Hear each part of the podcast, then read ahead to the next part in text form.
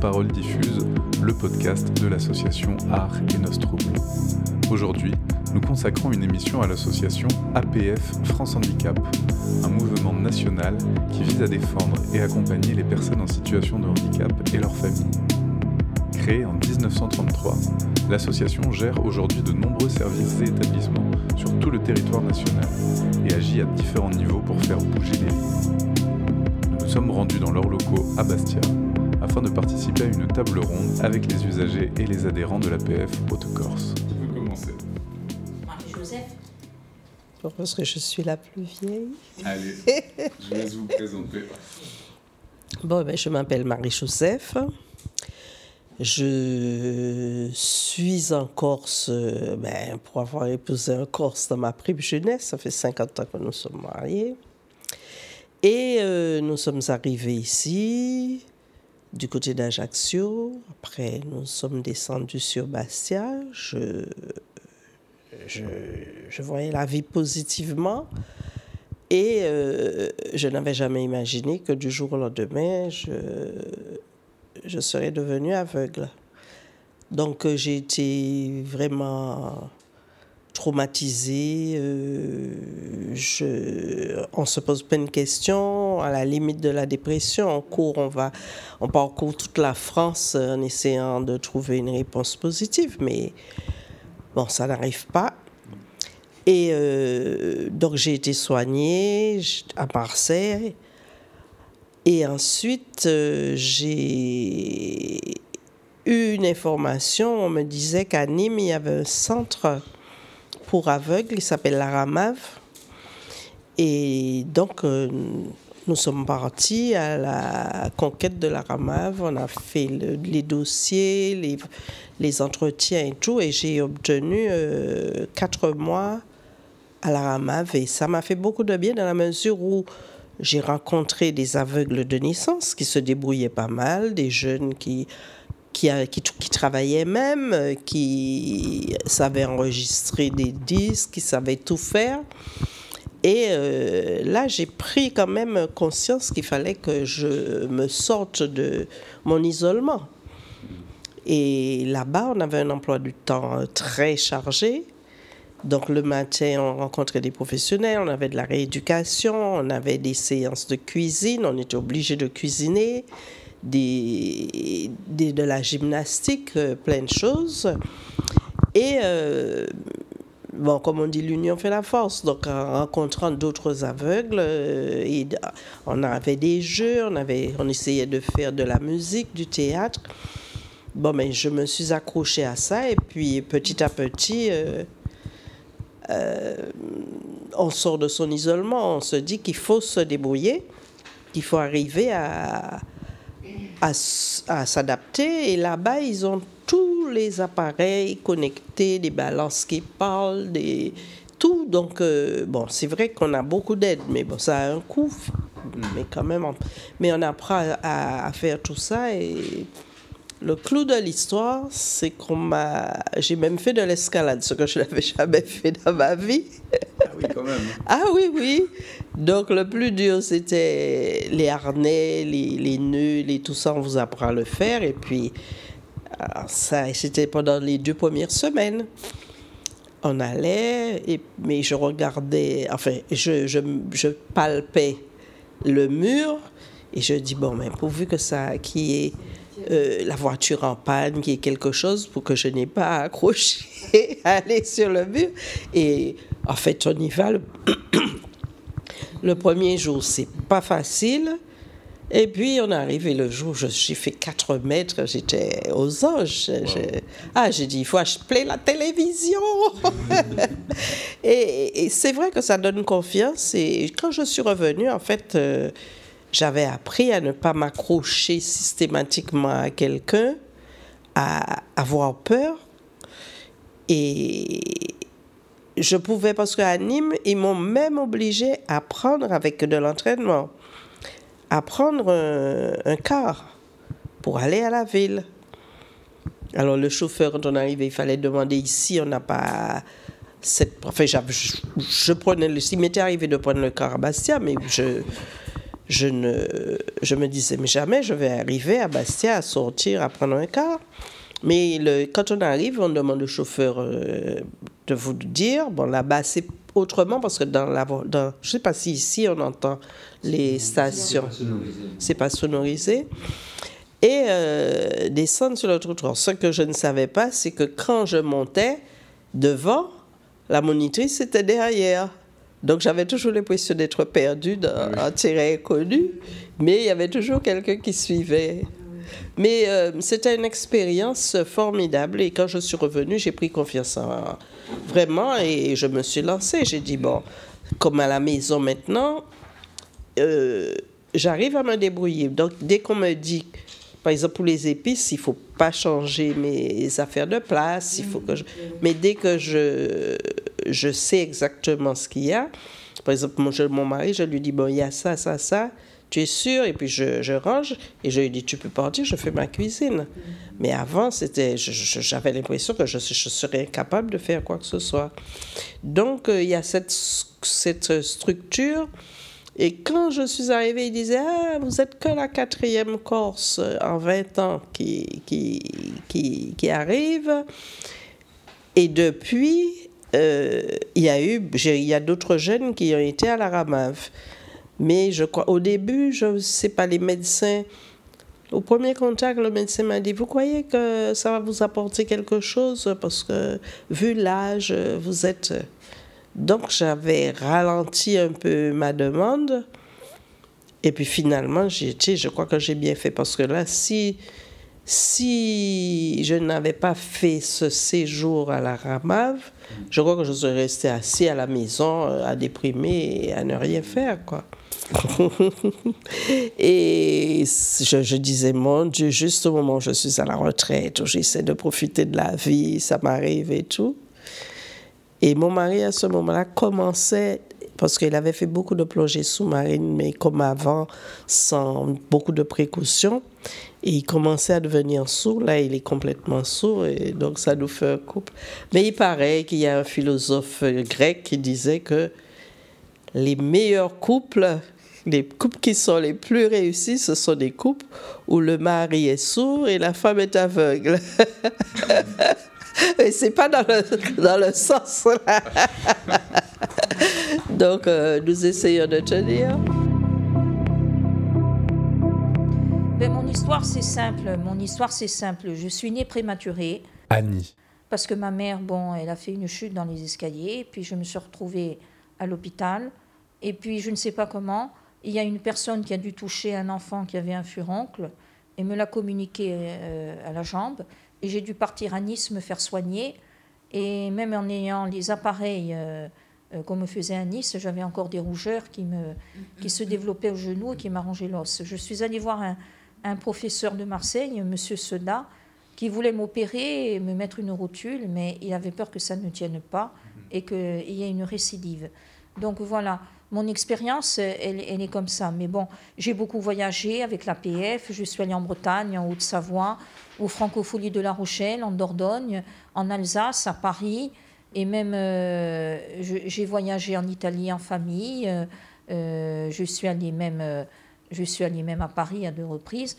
Et, puis, je suis, et, et puis j'ai voyagé sur la Côte d'Azur. J'ai beaucoup voyagé en famille et avec l'APF. Mais ce qui serait possible, c'est de temps en temps d'organiser un petit voyage avec les petits bateaux, les petits bateaux euh, euh, Corsica Ferry, un week-end euh, pas cher pour qu'ils puissent aller voir par exemple le carnaval de Venise, visiter Florence, les Cinque Terre hein, ou même San Gimignano pour les sortir un peu de chez eux. Un, après-midi, une journée même à l'île d'Elbe, parce qu'ils ont besoin de voir autre chose et de, se développer l'esprit et en même temps de voir d'autres personnes. Voilà. Hmm.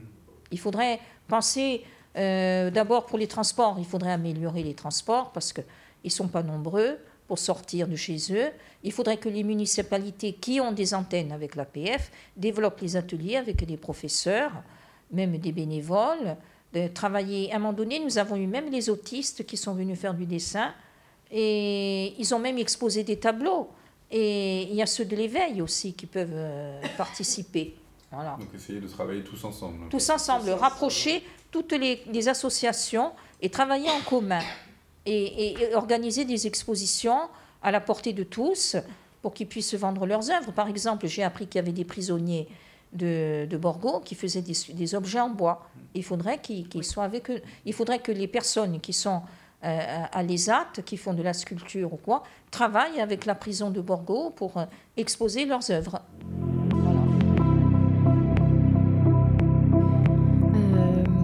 Euh, donc bonjour, je m'appelle Nathalie, je suis salariée à l'APF. je suis chargée de développement des actions associatives euh, je vais vous le résumer. Je suis une personne euh, qui est censée, comme l'a dit Annie tout à l'heure, euh, développer des actions. Je représente, je travaille à la délégation de Haute-Corse, voilà, donc APF Territoire Corse. il y a deux délégations, donc à Bastia et à Ajaccio, et nous sommes une association donc d'utilité publique, et notre mission est surtout dans la défense des droits des personnes en situation de handicap. Il faut savoir que l'APF, euh, avant, il y a quelques années, elle militait donc toujours pour les droits des personnes en situation de handicap, mais plus euh, dans ce qui était euh, handicap euh, lourd, paraplégie, tétraplégie, etc. Et depuis quelques années, on est en train aussi de militer, comme vous l'aviez souligné tout à l'heure, et d'ouvrir au polyhandicap. Donc mon rôle, au-delà de la défense des droits, de militer pour les droits des personnes, c'est de leur offrir avec les moyens, le budget que nous avons annuel des loisirs. Et comme l'a dit tout à l'heure Annie, elle a dit, c'est vrai que c'est pas assez présent, pas tout le monde joue le jeu. Euh, les interventions que je suis susceptible d'effectuer euh, dans la ruralité, parce qu'il faut savoir que la carte de la Corse, lorsqu'elle est découpée, elle est plus rurale que, euh, on va dire, urbaine. Et je participe à hauteur d'une fois par semaine à être présente, euh, assurer une permanence s'il y a des demandes d'ordre administratif ou autres. Et euh, c'est très difficile parce que malgré que nous ayons euh, un maillage, euh, un beau maillage interassociatif, hein, c'est interassociatif aussi l'APF, on, est partenaire, on travaille main dans la main avec des associations telles que les diabétiques de Corse, Parkinson, les centres comme l'éveil, l'autisme corse, les établissements euh, sur les, personnes qui, sont, euh, qui ont le spectre autistique en Haute-Corse en l'occurrence. Les handicaps aussi les plus lourds, euh, on les trouve dans les établissements en Corse du Sud et on essaie vraiment du mieux que nous pouvons d'offrir à nos usagers et adhérents. Je vous, je vous explique pourquoi je dis usagers et adhérents il y a une différence, euh, de, ben, de leur apporter, euh, d'essayer d'être à l'écoute, de subvenir à leurs besoins en termes de loisirs et de bien-être. Et euh, voilà, on fait du mieux qu'on peut. On essaye en tout cas de contenter tout le monde. Quand je parle d'adhérents, je parle les personnes qui sont adhérentes à l'association, donc à la délégation de Haute-Corse, et usagers, et des fois usagers adhérents, parce que nous avons le service d'accompagnement euh, social à la vie sociale, qui est le SAVS euh, Haute-Corse. Il y en a aussi un, en Corse du Sud, dont Madame Philippe fait partie et suivie, n'est-ce pas? Et euh, là aussi, euh, en partenariat et en collaboration avec nos collègues du service social, euh, je leur transmets euh, les, informations lorsque je fais quelque chose. Je n'oublie pas les usagers du SAVS, bien évidemment. J'ai tout intérêt à ce qu'ils soient greffés. Après, c'est aussi la politique de la maison, mais aussi c'est mon état d'esprit euh, afin que toutes les personnes, pour moi, toutes les personnes, selon leur handicap, et après je vais vous dire moi-même, je suis handicapée non visible, mais je suis quand même handicapée, l'intérêt c'est justement de partager cela. À partir du mois de février, il y aura des ETP qui sont l'éducation thérapeutique du patient, qui sont euh, comme un groupe de parole. On essaie de regarder tout au long de, l'année de garder le même petit groupe. Et par rapport à leur pathologie, par rapport à leur histoire, l'intérêt, c'est euh, de communiquer euh, tout en tenant compte pas par le biais de conseils médical ou autres, euh, d'interagir pour savoir euh, quelle solution trouver au problème de chacun, que ce soit ben, pour un loisir, que ce soit pour une aide, la personne comme elle a pu appréhender une situation, ou si une personne par exemple a du mal à dormir, est-ce que comme le disait tout à l'heure euh, Marie-Agnès, ben, écouter la radio le soir, hein. voilà. Donc des fois je pourrais faire intervenir une sophrologue, pourquoi pas. Et voilà pour ce qui est mon métier je vais terminer par euh, mon handicap qui devient de plus en plus sévère. Je tiens à le dire parce que malheureusement, je suis dyslexique sévère avec euh, une aphasie depuis quelques mois. Et on appelle ça aussi le trouble du verbe manquant. Et c'est vrai que c'est compliqué. En vieillissant, j'en avais pas conscience, mais voilà, je m'excuse s'il y a des blancs ou si je remplace un mot par un autre c'est compliqué pour moi euh, en vieillissant d'avoir ça. Et malheureusement, euh, la reconnaissance de la dyslexie, elle s'arrête euh, après les études. Elle est considérée juste, juste pour un tiers-temps au niveau des notes dans un domaine pédagogique. Au-delà, dans la vie d'un salarié, dans la vie d'une maman, dans la vie d'une citoyenne, aussi, petit, le, aussi petite la dyslexie soit-elle, elle est très handicapante. Et euh, j'ai beaucoup d'empathie, beaucoup de respect pour les personnes en situation de handicap. Je ne faisais pas ce métier euh, il y a un an. Euh, je suis diplômée dans le social, oui, mais je n'ai jamais touché le handicap. Je travaillais dans une grosse entreprise dans le tourisme pendant très longtemps. Et euh, mon chemin de vie a fait que je suis un être très empathique et très humain, mais euh, c'était un mauvais escient. Je dilapidais mon énergie euh, et je m'en rendais pas compte. Et j'ai eu cette période de chômage où j'ai été licenciée économique dans l'entreprise dans laquelle je travaillais. Ça m'a permis de faire un point, de faire un bilan de compétences, de faire un gros travail sur moi pour canaliser cette énergie. Et là, j'ai trouvé ma voie et j'aime beaucoup les usagers et c'est vraiment très sincère. J'aime mon métier et je voilà, tant que je peux les soutenir, les aider, je le ferai. Mmh. Voilà. Il faut que vous sachiez que pour s'améliorer dans le langage, elle apprend le russe. Elle parle le russe. Alors, je parle trois langues couramment.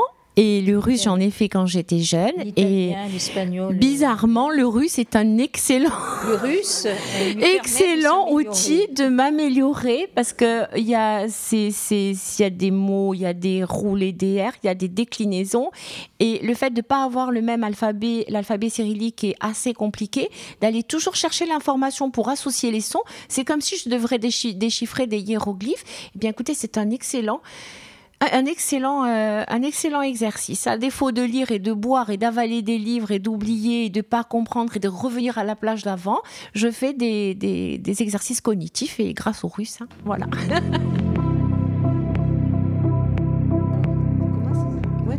Alors moi je m'appelle Marie-Agnès, donc avec Edouard on vient du continent. Nous sommes ici depuis trois années. On habite définitivement sur Bastia, Edouard à Pietraner. Et en fait, on venait, en vacances depuis une dizaine d'années. Et, euh, et, puis ça nous a plu. Et puis à notre retraite, on s'est dit on s'installe là-bas. Voilà. Et alors, moi, mon parcours, euh, donc je suis malvoyante depuis 35 ans. Euh, avant, je me suis blessée. C'est un accident domestique en manipulant du bois de chauffage. Voilà. Donc euh, j'ai beaucoup perdu parce qu'un œil a été pratiquement euh, touché. C'était mon, œil très voyant, qui avait 10 dixièmes, et celui qui me reste, eh ben, il est plutôt malvoyant de naissance. Donc euh, du jour au lendemain, un peu comme Marie-Josée, je me suis retrouvée très très malvoyante. Et donc j'étais éducatrice, j'ai laissé tomber mon boulot.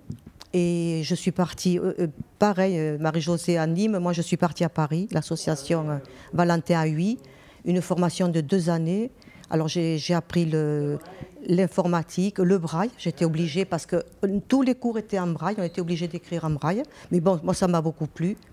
Et puis après j'ai pu l'enseigner un petit peu parce que j'ai eu la chance au retour de Paris de, travailler dans le, handicap visuel. J'étais salariée dans une association qui venait de se créer pour les non et malvoyants à Pau, dans les Pyrénées-Atlantiques.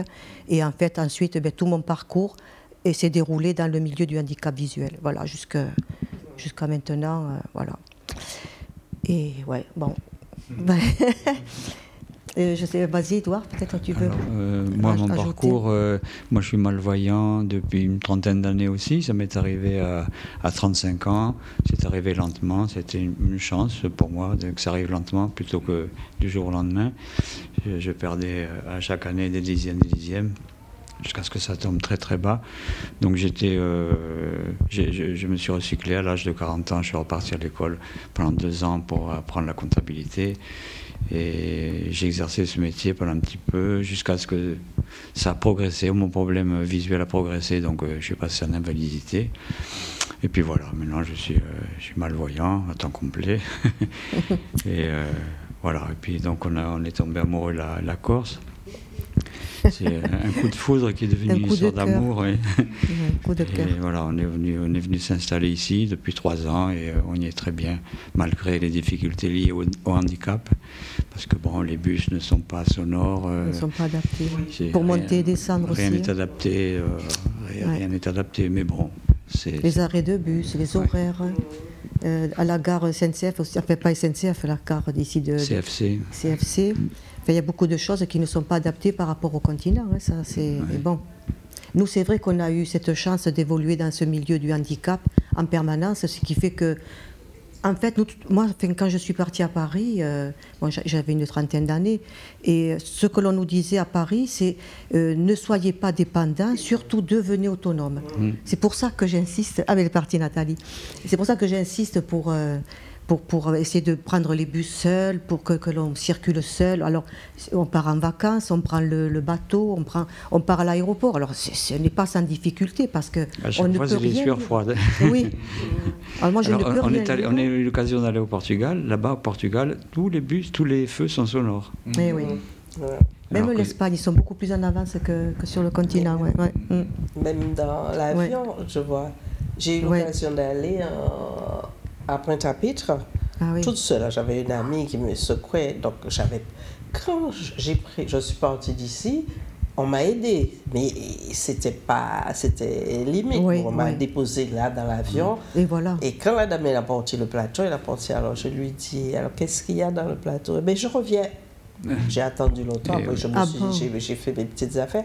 Par contre, quand j'ai pris l'avion de Paris à Pointe-à-Pitre, il y a quelqu'un qui est venu, alors il me dit, vous pas faites le braillard. Je dis, non, j'ai regardé, mais je ne... Et il est venu, il m'a expliqué, il m'a dit comment mettre les... pour regarder le film et tout. Et là, j'ai dit, waouh, c'est formidable. C'est vrai, quand on a quelqu'un Il suffit de tomber sur quelqu'un qui est sensibilisé voilà, au problème. Qui parle et qui s'inquiète de vous. Exactement. Alors, euh, il, il m'a donné un boîtier. Euh, vous, vous sonnez, vous appuyez sur le bouton et je viendrai. Donc euh, j'ai sonné justement pour aller aux toilettes, etc. Mais je dis, bon, c'est quand même très bien quand on peut bénéficier de ça, on est en sécurité. Mais ici, les gens ne sont pas habitués forcément.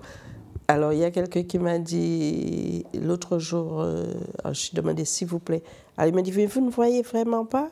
Je dis non, mais j'ai la canne. Il dit oui, mais quand on vous regarde, on a l'impression qu'on vous Donc, il ne m'aiderait pas parce qu'on a l'impression que je vois. Il y a une chose, c'est que il y a aussi la publicité. Euh, par exemple, quand je vais en ville, il y a beaucoup de gens qui ne sont pas handicapés qui prennent les places bleues. Ah, et ça, n'est pas ah, euh, pénalisé.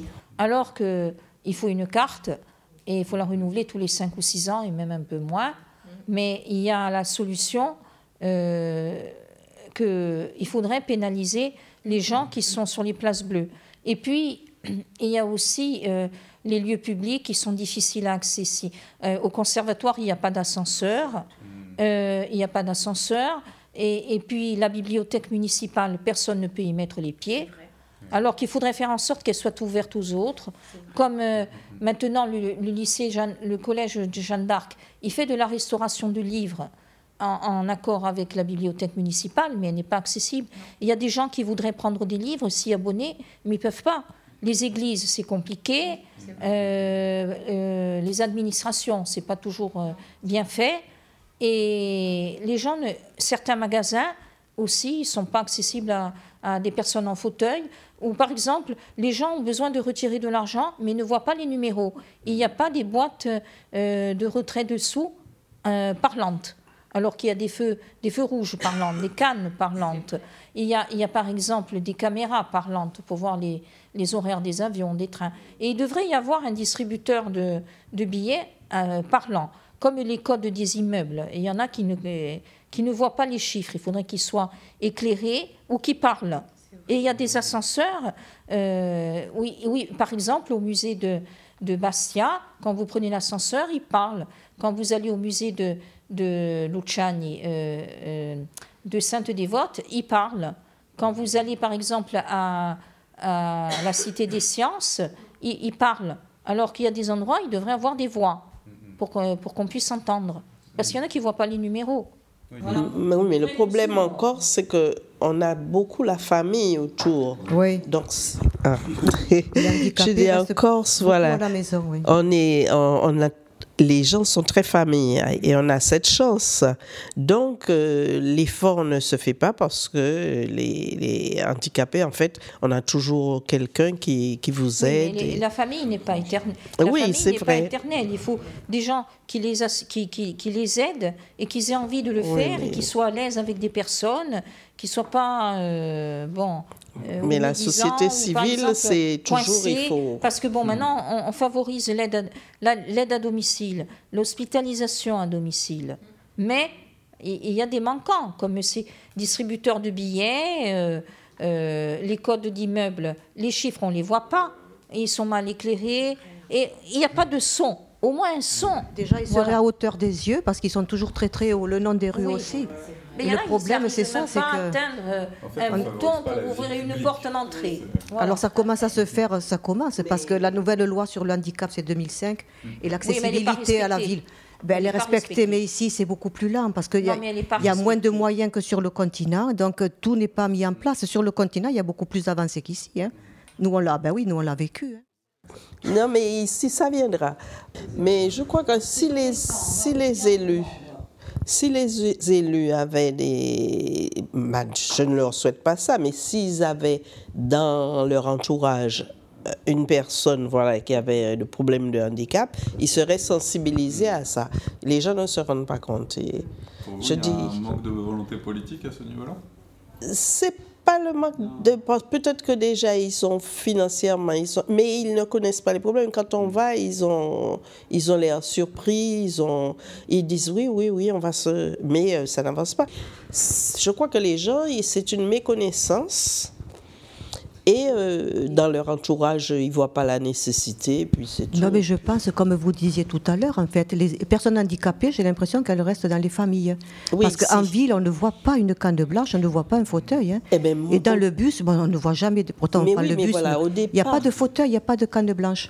Et ça, c'est dommage, parce qu'on a l'impression que ces personnes handicapées n'utilisent pas ce qui existe blanche, déjà. Ils ne demandent pas, ils ne ce qui existe. Hum, mais quand vous allez, excusez-moi, quand vous allez chez les ophtalmos, au mm. départ, quand j'ai commencé, il y avait plein de, de, personnes, on les voyait. Donc moi, je les voyais aussi. Mais il y avait la famille. Et, oui, et c'est quand je suis arrivée à Nîmes que je me suis mm. rendu compte, j'ai dit, mais c'est même moi, j'étais accrochée à mon mari, je, eh bien non, on peut se débrouiller quand même. On peut se débrouiller tout seul, c'est ce que je dis. Il faut être autonome. Il faut savoir que le handicap visuel, les handicapés visuels, nous sommes les moins nombreux parmi tous les handicaps. Il y a très peu de temps que les aveugles euh, font partie de, sont intégrés dans l'APF. C'est depuis euh, Alain Rochon, parce qu'il a voulu que tous les, en Corse, tous les, tous les handicaps, tous, mm. les, tous les handicaps en question soient réunis au même endroit alors qu'avant, euh, c'était uniquement les, les, personnes en fauteuil, la sclérose en plaques. Ben, ce sont les plus nombreux en fait, l'handicap moteur et les, sont les plus nombreux. La sclérose en plaques, le, spina bifida et même la, euh, la myopathie du chêne. il n'y avait que les gens en fauteuil et appareillés d'une jambe ou d'un bras. Les aveugles ont été intégrés lorsqu'il y avait M. Alain Rochon à l'APF, qui était président, un ancien énarque. Mais à quelle époque, à quelle époque c'était ça euh, C'était dans les années 2000, parce que j'ai vu Alain ah, Rochon à Corté, ah, mais Alain Rochon à Corté, qui a voulu que tous les handicaps euh, en question soient au même endroit, réunis à la PF, hmm. alors qu'avant c'était réservé par une certaine élite. Et eh oui, donc c'est récent, c'est récent, ici, oui, oui, oui, oui c'est pour ça aussi. Parce que bon, les autistes, hmm. ils n'y étaient pas. il n'y avait que les personnes comme moi ou les personnes en fauteuil comme, comme, comme Jean-Claude Olmet ou, ou M. Brugioni qui est décédé. Euh, bon, qui faisait de la peinture lui aussi, et il écrivait des poèmes. Mhm. Il avait même essayé d'éditer un livre, mais il n'a pas eu le temps, il est mort. Mais il était très croyant et il venait à l'APF. Mais le problème, c'est que l'APF, c'était uniquement pour les personnes euh, à mobilité réduite. Mhm. Quand M. Rochon a été président de l'APF, il avait remplacé euh, d'autres présidents, M. Poirier et M. Velu, que j'ai vus, et même Mme Madame de Saul, il a voulu que tous les handicaps soient réunis. Oui, oui. oui, mais ça s'est passé comme ça aussi sur le continent. Hein. Sur le continent, ça date de loin parce que moi, ça fait 35 ans et déjà avant que j'arrive, que je sois handicapée, que j'arrive justement dans le milieu du handicap, ça existait déjà, la PF. À Pau, ils étaient déjà, même sur Paris aussi, ils étaient déjà en, contact avec les, les, déficients sensoriels, les visuels et les auditifs aussi. J'ai une question aussi. Euh, je crois que le dans le premier quinquennat d'Emmanuel Macron, il avait un peu fait sa priorité, euh, le handicap. Est-ce que vous avez vu une différence?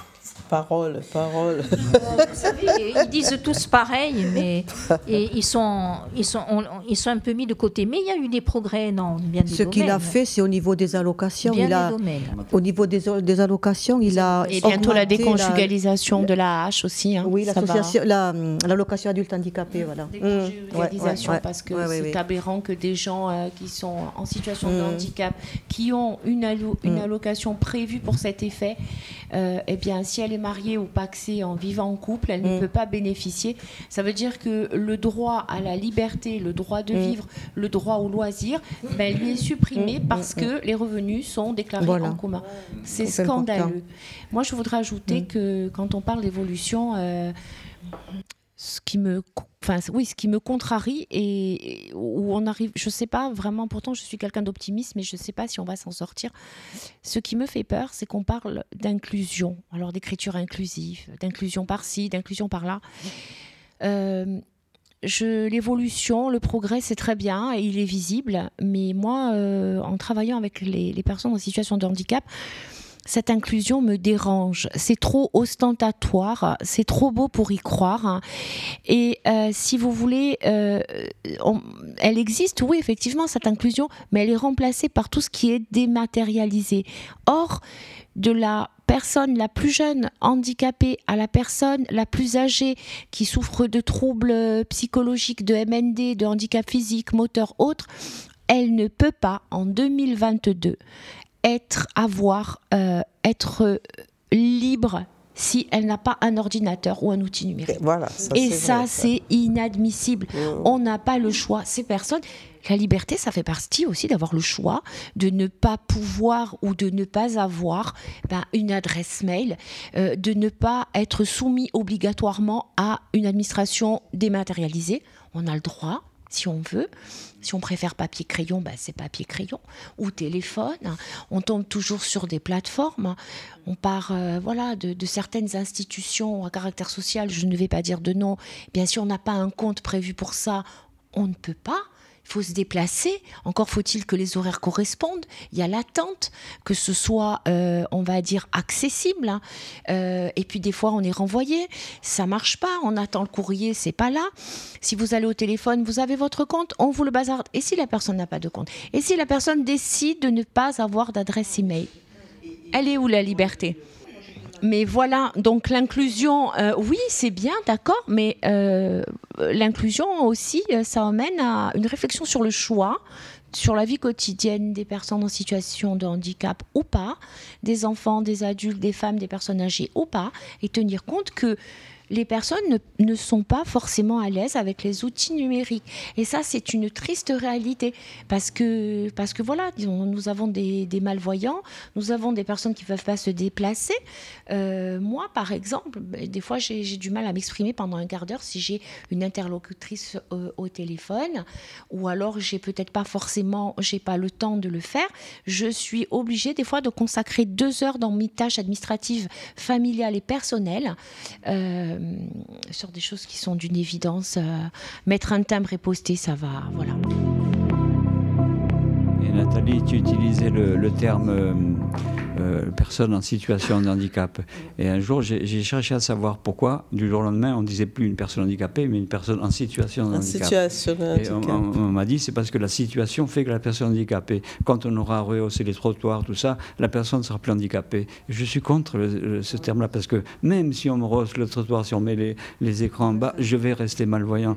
Je, suis contre ce, terme en situation de handicap. On est handicapé et on ne peut pas. Alors, euh, je suis d'accord avec toi, je ne suis pas d'accord parce que quand tu, quand tu dis. Euh, enfin, non, avec toi ce qui est dit, et tu as raison de le relever, euh, en situation de handicap, lorsque tout sera mis, on va dire, à niveau, ça sera OK. Une personne handicapée reste une personne handicapée, ça je suis d'accord. Sauf que pour moi, c'est euh, de la fioriture, euh, c'est une terminologie qui s'adapte, dite inclusive.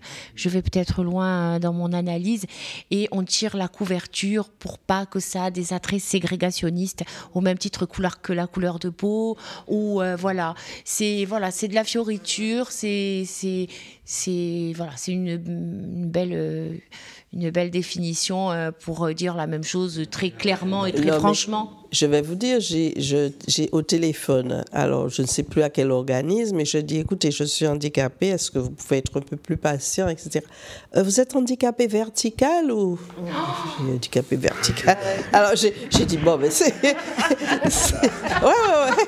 Donc après, en rigolant, mon mari me dit oui. Non, je flotte. couché. Et puis, alors, et je lui dis, euh, mais ce, qui est intéressant, mais c'est terrible, on se retrouve avec des trucs comme ça. Ça devient idiot. C'est comme le terme inclusion en fait, parce qu'il y a 35 ans, on parlait d'intégration. Tout à fait. Et puis euh, quand j'assistais aux permanences, pas aux permanences, euh, aux commissions de la MDPH, la maison des, des, personnes handicapées. des, personnes handicapées. Et alors, tout, un jour, il y a quelqu'un qui nous dit, c'était un inspecteur de l'éducation nationale qui nous dit, euh, alors, à partir d'aujourd'hui, on, euh, on, ne prononce plus intégration des personnes handicapées, on parle d'inclusion. L'intégration, c'est pour les migrants. Mmh. Alors, alors ce terme inclusion, moi, ça me dérange aussi parce que pourquoi On essaie d'être intégré dans la, dans la société, on essaie d'être comme les autres. Et là, on est inclus maintenant. Qu'est-ce que ça veut dire c'est, ben, Je sais pas. Il faut tout modifier. C'est ce, que ça veut dire de volonté derrière. Il moi, il y a un terme que j'aime bien qui a changé de, de nom c'était euh, la vidéosurveillance. Elle est devenue vidéoprotection. Oui vidéoprotection. Bah, mais tout est comme ça maintenant. Il faut, tout modifier, il faut tout. Mais, pour la police, la police ne dit pas protection, elle, elle surveille. C'est vrai ce que vous dites. Euh, tout à l'heure à la radio, en partant de chez. Non, hier peut-être, en rentrant chez moi, euh. Euh, alors je ne sais pas si c'était France Inter à vérifier ou France Culture. Et il part, le journaliste disait que depuis une trentaine d'années, il y a une, une veille ou un espèce d'observatoire qui veille à modifier les mots et qui met des mots en fonction de l'évolution de la société. Donc ce sont des gens euh, qui s'adaptent et c'est très bien. Moi je l'ai vu, j'ai vu la différence, je ne prêtais pas attention, mais comme je suis une amoureuse des mots par rapport à mon petit handicap et que je lis énormément, c'est vrai que j'ai vu des mots euh, euh, comme le dit, comme le dit Édouard et, et Marie-Agnès se transformer. Alors, on va parler d'intégration et d'inclusion. Mm. Moi, euh, je suis désolée, euh, j'ai étudié la psychologie. Quand je, rentre dans un groupe, j'intègre un groupe. Et c'est pas forcément euh, discriminatoire, pas du tout. C'est la vraie définition. Je, et ça ne veut pas dire que je suis inclus dans le groupe. Vous voyez la différence Et, et être intégré. C'est voilà. Il y a des gens qui veillent à ça justement. À, euh, euh, je pense que je sais pas euh, ce que ça cache derrière.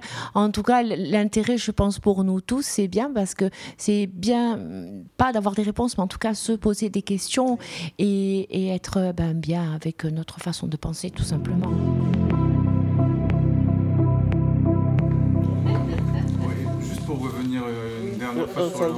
En, dernière question, dans, un monde idéal, qu'est-ce qu'il faudrait faire pour les personnes en situation de handicap? Qu'on nous considère comme tout le monde, qu'on ne nous garde pas des différences. Qu'on Qu'on nous considère comme tout le monde, qu'on ne soit pas différent et catalogué. Parce que moi, j'ai vu, par exemple, le film. Euh, il y avait Forrest Gump. C'était un gosse qui marchait avec des prothèses, il courait, il a fait la guerre du Vietnam et tout. Et quand il était enfant, on le cataloguait catégorie C, catégorie B, et on disait qu'il serait incapable de quoi que ce soit. Il est arrivé à tout. Il est arrivé à tout. Moi, je ne suis pas tellement d'accord de dire qu'on on est tous pareils, non. Moi, je pense qu'on est, on est handicapé, on le reste, pour, le, pour, pour la vie. mais qu'est-ce que ça peut faire On n'est pas tous pareils. Mais qu'est-ce que ça peut faire si on voit qu'on est handicapé? Non, mais il faut Où est le problème? Il y a un partage. Moi, je ne, me, je, ne me comporte pas dans la rue, même ici. Parce que quand je vais me lever, je vais devoir faire attention où je pose les pieds. Je ne vais pas faire semblant d'y voir. Non, mais, je suis handicapée. Non, mais c'est tout. il faudrait que les personnes handicapées soient sollicitées à l'Assemblée nationale, parce que je sais qu'on peut voir des séances publiques, et prennent la parole. Oui, exactement. Que l'on dise quels sont nos besoins. Voilà, quels sont les besoins qu'ils soient écoutés. Parce qu'à distance, ils ne s'en rendent pas compte. Mais s'ils ont une personne qui a un vrai handicap, qui ne triche pas sur ce qu'il est. Oui, bien Parce sûr. il y a beaucoup de gens qui se font passer pour des handicapés qui ne le oui, sont mais ça, c'est des petits problèmes. Les, ceux qui ont 10, 15% ou 20% d'handicap. Quand on arrive à 80 on ne triche mais pas. Le hein. problème n'est pas là. Le problème n'est pas là, c'est que on est des citoyens, on nous demande de voter. Mm. Par exemple, il y a des gens qui vont voter. Ils n'arrivent pas à accéder à l'urne, qu'elle soit électronique ou normale, pour mettre l'enveloppe. Il faudrait des, des, isoloirs adaptés. Et oh. Ils peuvent aussi assister au Sénat, ils peuvent assister à, l'Assemblée nationale et prendre la parole. Voilà. Oui, oui, voilà. Ils ont déjà du mal à s'entendre quand il n'y a pas les handicapés. C'est que ceux qui sont élus ici, qui se déplacent au moins un jour bien sûr. et qui viennent là pour demander faire remonter aux employés, voilà. et puis même c'est départemental, c'est régional et on fait remonter après euh, par les élus. Alors, en ce qui concerne justement, voilà, hein, je, je, prends la parole. Euh, donc, euh, y a, vous dites qu'est-ce qui manque Il manque, il manque des transports adaptés. C'est le gros problème en Corse, l'isolement des personnes en situation de handicap dans le milieu rural. Les villages sont loin, éloignés. Nous, on a quelqu'un sur Saint-Florent, c'est une galère. On lui fait deux transports par mois, ça mobilise deux heures. Hein. Euh, deux heures aller-retour, euh, le temps de charger, de décharger, c'est quelqu'un en fauteuil électrique. Euh, il faudrait que les élus, justement, prennent en compte ce manque en Haute-Corse et en Corse du Sud il manque des transports adaptés. Il manque et, évidemment des, transports adaptés euh, en relation avec ce que gagnent les personnes handicapées. Hein. Il ne faut pas non plus des transports comme Ulysse à 80 euros la course. C'est pas possible. Les gens n'ont pas les moyens de se payer une course à 80 ou 100 euros. Il faudrait des transports adaptés, euh, au moins euh, pas de la gratuité, mais, mais pratiquement.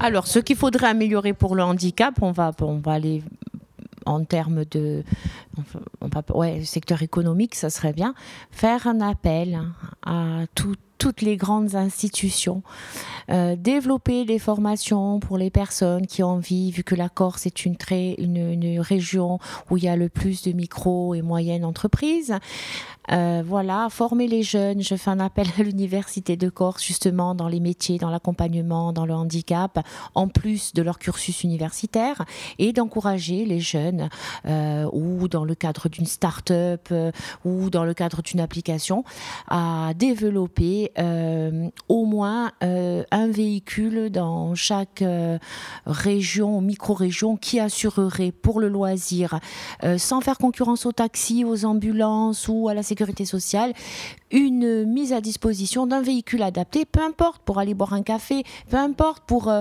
aller chez le médecin, euh, les bancs de transport, ben, il y a quand même un temps, chez le coiffeur, euh, chez le gynécologue, chez le podologue, peu importe, on pas, ils auront le droit de pas toujours solliciter les ambulances s'ils sont en bonne et due forme. ou la famille, s'ils ont le droit, je sais pas, ils ont une rencontre, sortir en, en amis, partager un moment, partir par exemple du sud et se faire un tour sur Bastia, et ben prendre le relais à la moitié, j'imagine, dans le Fiumorbe et repartir sur Bastia, ou voilà, et puis ça fait voir du pays, et puis je pense pas que ce soit si compliqué que ça.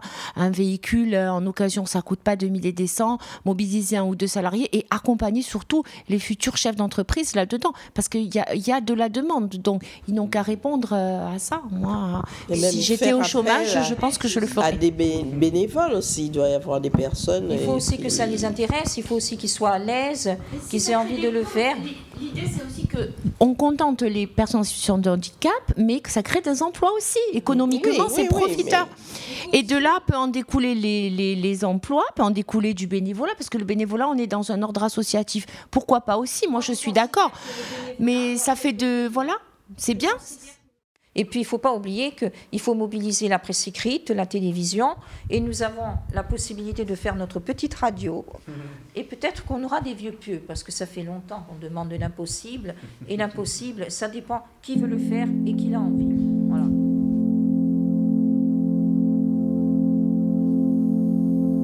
Bah ouais, c'est sûr, c'est la merde. C'est pas trop ça qui était prévu. Nos ambitions sont en berne et notre avenir en garde à vue. Et si c'est vrai que l'intelligence est la capacité d'adaptation, il va falloir la jouer rusée face à certaines situations. Avec une enclume sur le dos, les pieds liés et le vent de face, c'est déjà plus dur d'aimer la vie, de faire des sourires dans la glace. On a perdu la première manche, mais le même joueur rejoue. Le destin nous a giflé, on veut pas tendre l'autre joue. Alors va falloir inventer avec du courage plein les poches, trouver autre chose à raconter pour pas louper un deuxième coche. Il y avait sûrement plusieurs options et finalement on a opté pour accepter cette position, trouver un espoir adapté. Alors on va relever les yeux quand nos regrets prendront la fuite. On se fixera des objectifs à mobilité réduite. Là-bas au bout des couloirs, il y aura de la lumière à capter. On va tenter d'aller la voir avec un espoir adapté.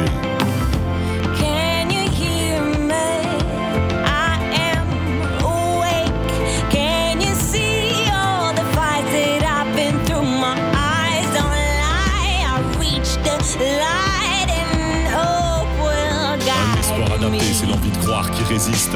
Même en c'est la victoire qui existe. Ces cinq potes un peu perdus qui tentent de battre encore des ailes. C'est retrouver le bout de la sueur entre deux barres parallèles. Un espoir adapté, c'est de l'espoir bousculé. Parce qu'on est dos au mur, il n'y a plus de place pour reculer. Comme un instinct de survie, on pense encore à avancer. À la fin de quelque chose, il y a bien un truc à commencer. Après avoir nagé au cœur des points d'interrogation, on va sortir de la torpeur, certains diront reconversion. Là-bas au bout des couloirs, il y aura de la lumière à capter. On va tenter d'aller la voir avec un espoir adapté.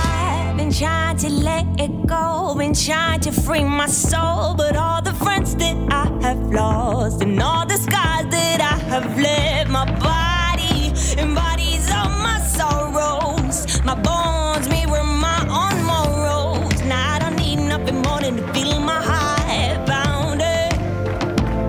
I'll hold on to this second chance, I'll breathe. Sans oublier ceux qui saignent, car dans cette quête on n'est pas tous logés à la même enseigne. Moi j'ai eu ma deuxième chance et même si je peux la rendre belle, je pense souvent à la tristesse du dernier sourire de Noël. Un espoir adapté, c'est faire le deuil de tous les autres, sourire encore, ne serait-ce qu'en hommage à tous les nôtres. Ceux qui étaient là, qui m'ont porté au propre comme au figuré, ceux qui ont adapté leur vie pour rendre la mienne moins compliquée.